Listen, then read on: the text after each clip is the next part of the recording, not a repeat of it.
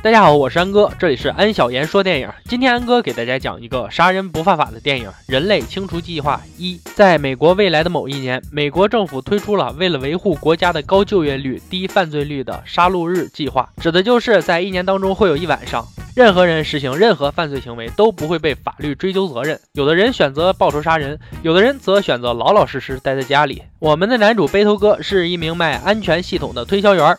所谓的安全系统，就是可以在杀戮之夜保证你全家平安。对于这样的安全系统，绝对是硬通货呀！不想闹事儿的人肯定挺多，所以说这个安全系统卖的非常好。这也让我们背头哥的生意蒸蒸日上，全家人的小日子算是过得不错了。忙了一整天生意的背头哥回到了家，准备和老婆孩子一起吃饭。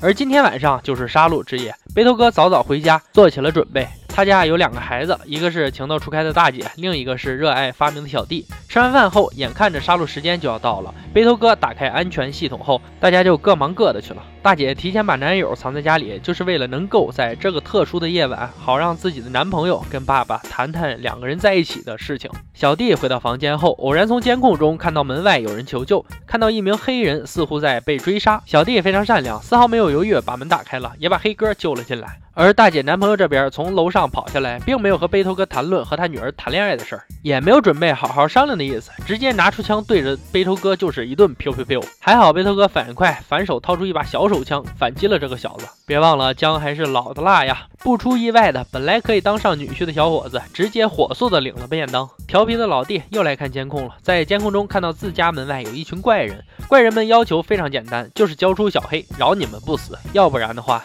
哼，就别怪我们手下不留情了。坏人们切断了房子的电线，给他们最后的思考时间。背头一看这样不行啊，要翻车，于是决定把小初交出来。但是小黑很机智啊，立马躲了起来。这就体现出住别墅的坏处了。这房子太大了，找一个人都挺费劲儿的。找了好久，我们的背头哥终于找到了小黑。可小黑这边为了保全自己，持枪挟持了大姐。背头哥靠着跟老婆的完美配合，一人勾引，一人绕后，总算干倒了小黑，把他绑到了椅子上。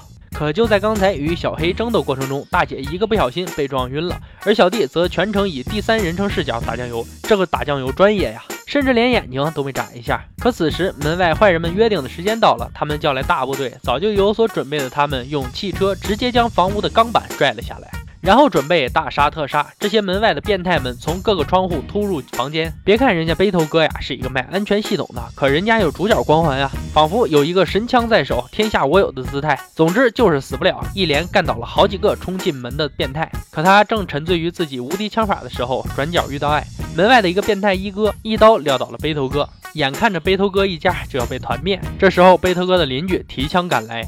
不仅杀掉了门外的变态们，还救下了屋里背头哥的老婆。怪人一哥准备来个斩草除根。但这时也被醒过来的大姐一波带走。在背头哥临死之前，全家聚集到了一起，准备看他最后一眼。而此时，他的邻居们微笑的走了进来。呃，这些邻居前来并不是为了救背头哥一家，而是为了亲手杀掉他们。原来是因为背头哥的生意挣了太多的钱，邻居们嫉妒的不行。这都住对门了，能有多大仇啊？在杀人之前，邻居们先要做个法，几个人围成一个圈，就这样唱唱歌、跳跳舞。大家都应该知道，往往在电影中反派就是死于动作太多。邻居们没有想到屋子里还有一个小黑，小黑一波机智绕后，成功救下了背头哥全家，这也算是种善因得善果了吧？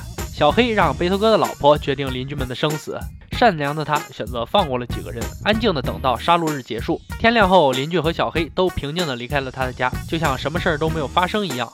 但是我们的背头哥却永远醒不过来了。所以这个故事告诉我们，不作死就会很安全。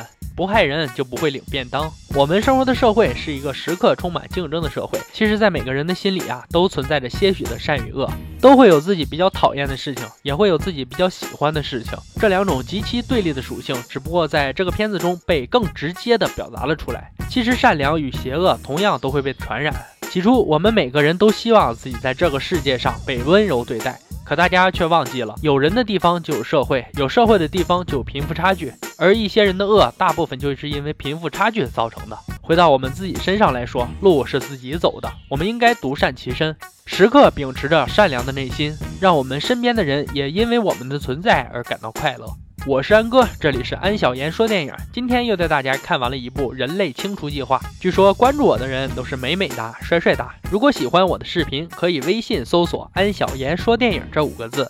里面有我所有解说视频的目录，让你一次看个够。今天就说到这儿吧，让我们明天见。